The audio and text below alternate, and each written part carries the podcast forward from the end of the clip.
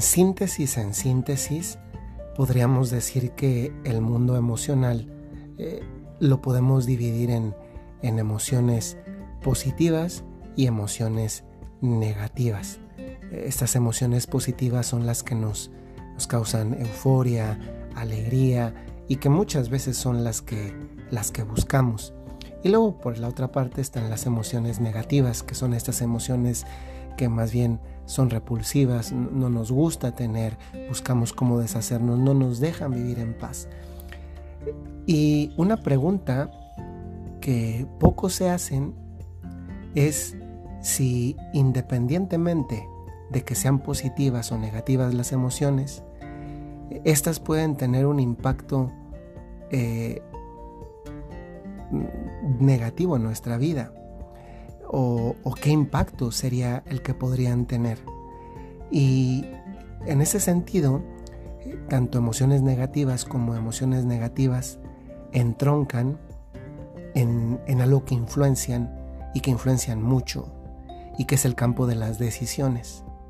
Todos nosotros tomamos decisiones todos los días. Eh, todos los días no hay un solo día en que no tomemos una decisión. Nuestra vida está hecha, es como un entretejido de, de decisiones. Y estas decisiones que vamos tomando muchas veces, si no es que casi siempre, están influidas por las emociones negativas o las emociones positivas. Y, muchas veces entonces tomamos decisiones influidos por estas emociones, ya sean positivas o ya sean negativas. Y tal vez podría pensarse que si uno toma decisiones influido por emociones negativas, va a tomar decisiones negativas. Y que en cambio si las hace influido toma decisiones influido por decisiones, por emociones, perdón, positivas, entonces no, no tendrá consecuencias negativas. Y aquí viene la grandísima paradoja de que no es así. Tanto las emociones negativas como las emociones positivas pueden influir negativamente nuestras decisiones y causarnos estragos a corto, mediano o largo plazo. Hay una historia que me gusta contar. Primero porque es real. Segundo porque muchos de ustedes la conocen y está en el Evangelio. Y es la historia de el rey Herodes. Hubo una fiesta. En esa fiesta hubo vino y el vino tomado en exceso produce una alegría más grande que lo que habitualmente se suele tener, convierte en alegres a los tristes y además de vino, pues hubo comida, había festejo, había fiesta y la cereza del pastel fue el baile que Salomé dio ahí delante de todos los invitados. Fue un baile que gustó tanto al rey Herodes que cuando terminó le pidió que se acercara, ella se acercó y le dijo, pídeme lo que quieres, que hasta la mitad de mi reino te daré. Tenemos aquí un ejemplo de lo que significa tomar una decisión con consecuencias duraderas, movido por una emoción temporal. Era la emoción temporal de una alegría. Y esto nos enseña que no siempre las alegrías, los gozos, las euforias son las mejores consejeras. Y que ya sabíamos que las emociones negativas tampoco lo son, pues sí, tal vez eso está más presente. Pero incluso aquí nos hace bien recordarlo. Y recordar también, extendiéndolo al ámbito de las emociones positivas, que tampoco cuando estemos felices hay que prometer cosas. Porque esto es completamente comprensible y, se los explico así de sencillo. Cuando tú estás muy contento, cuando tú estás muy contenta, eres capaz de prometer algo de lo que después, muy probablemente, te vas a arrepentir, porque no estabas en un momento de tranquilidad. Por así decir, no estabas en tus cinco sentidos o en el dominio completo de tus emociones y de tus sentimientos. Estás dominado por la euforia, por una euforia que es pasajera. Y cuando estamos alegres podemos decir muchas cosas que después nos van a causar problemas. ¿Cuántas veces puede ser que no te ha pasado? O, o que sí te ha pasado más bien. Que estás súper contento, súper contenta y le prometes algo a tus hijos. Tal vez ni lo pensaste, te salió simplemente por la alegría que traías. Y que después tus hijos te están diciendo lo que me prometiste, lo que me prometiste, y como ya no lo puedes cumplir y además ya ni siquiera tienes esa euforia que te movería a querer hacerlo, de ahí vienen los conflictos, porque tú prometiste, pero después no cumpliste y no cumpliste porque te das cuenta que lo que prometiste estaba estabas dominado por una euforia pasajera. Pero también del otro campo, ¿eh? Muchas veces tomamos decisiones cuando estamos tristes y no es el momento de las decisiones.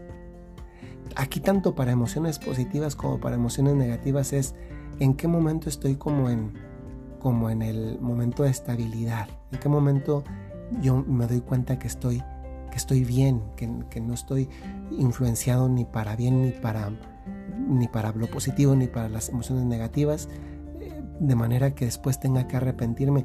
Muchas veces cuando estamos tristes, y el pariente de la tristeza es también el enojo, decimos incluso cosas que no, que no debíamos decir, de las cuales después nos arrepentimos, porque estamos movidos por una pasión. Las pasiones son esta, esta intensidad que llega al campo de las emociones y de los sentimientos cuando hay razones para estar triste o para estar muy contento. Y entonces aquí llega el gran consejo del día, que se te quede para toda la vida. Que te acuerdes que un día a través de un audio escuchado por, por WhatsApp, escuchaste esto. Nunca tomes una decisión permanente movido por una emoción temporal nunca, porque te vas a arrepentir. Y esto ciertamente nos invita a algo, porque pues decirlo así quedaría como incompleto. Eso también nos invita a la formación como dominio de nosotros mismos, de lo que decimos, de lo que prometemos.